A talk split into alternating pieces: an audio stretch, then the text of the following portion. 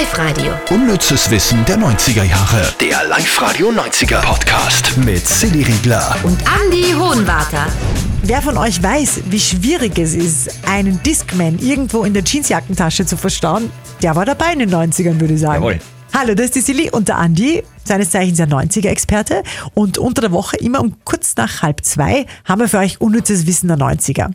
Im Podcast immer die Top 3 der Woche. Und da legen wir gleich los mit einem meiner absoluten Lieblingsmitweinfilme aus den 90ern. Platz 3.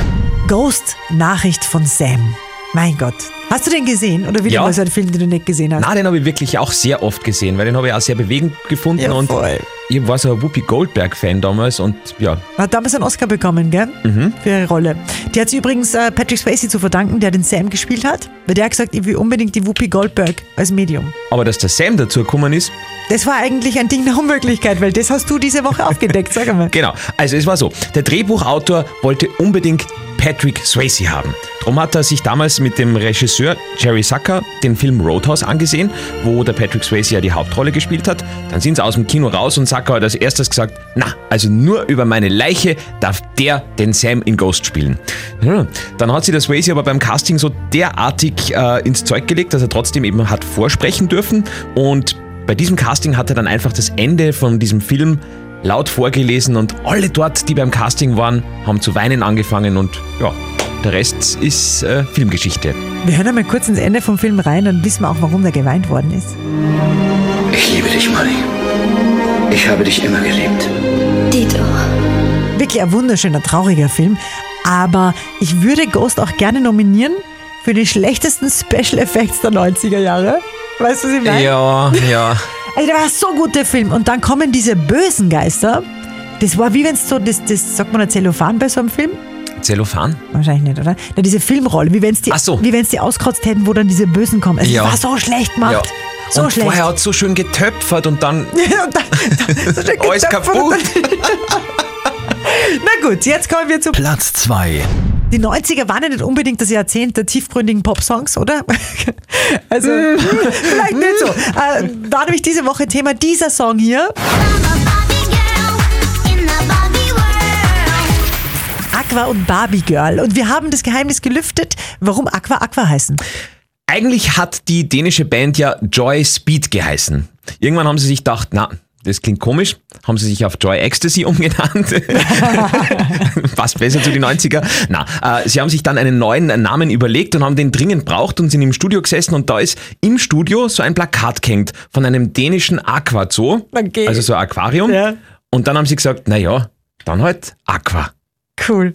Glauben wir das? Ich bin mir nicht ganz sicher, ob man das glauben kann, aber Ich glaube, das ist so sowas Blödes kann man nicht erfinden, okay, oder? jetzt stimmt. Und Und einen habe ich noch, das findest du sicher noch spannender. Der glatzerte Sänger, wenn du dir ein bisschen erinnern kannst. ja, der Rapper. Der hat immer so gerappt. Ja, Sänger ist der wirklich. Come on, Barbie, let's go party. War, Sänger war Ja. wirklich der falsche Begriff. Äh, René hat der geheißen Ja. und der trägt zum Beispiel nie Unterhosen. Das wäre eigentlich der, ein würdiger Platz 1 gewesen für unseren Podcast. Wenn wir das mit der Unterhosen vorher gewusst hätten, gell? Ja. Ich würde gerne wissen, woher du die Infos hast. Das würde mich interessieren. Egal. Platz 1. 1997 ist die meiner bescheidenen Meinung nach nervigste Fernsehserie aller Zeiten zum ersten Mal im Fernsehen gewesen. Du hast sie nur nicht verstanden. Es kann leicht sein. Ja. Ich glaube, ich habe es bis heute nicht verstanden. Nämlich Zeit für Teletubbies. Zeit für Teletubbies. Zeit für Teletubbies. Tinky Winky. Winky Dipsy. Dipsy. Lala. die Teletubbies. Und die hatten ja auch, äh, müsst ihr mal auf YouTube schauen, die hatten auch Außenaufnahmen. Also da, wo das Teletubby-Haus war, das war irgendwie so rein retuschiert. Das war aber auf, wirklich mit Außenaufnahmen von einem Grundstück in England.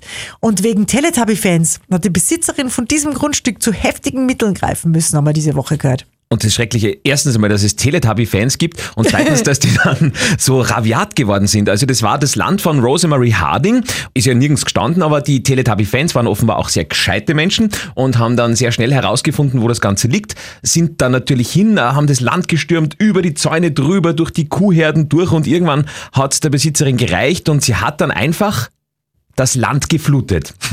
Also damit es Ruhe hat von den Teletubbies-Fans, ist es jetzt einfach ein riesengroßer Teich mit einer Schwanenfamilie und mit ein paar Fischerl und keinen Teletubbies mehr. Aber wir wissen, wie die Schwäne wahrscheinlich heißen. Oh oh. Live-Radio. Unnützes Wissen der 90er Jahre. Der Live-Radio 90er Podcast mit Silly Riegler. Und Andy Hohenwarter.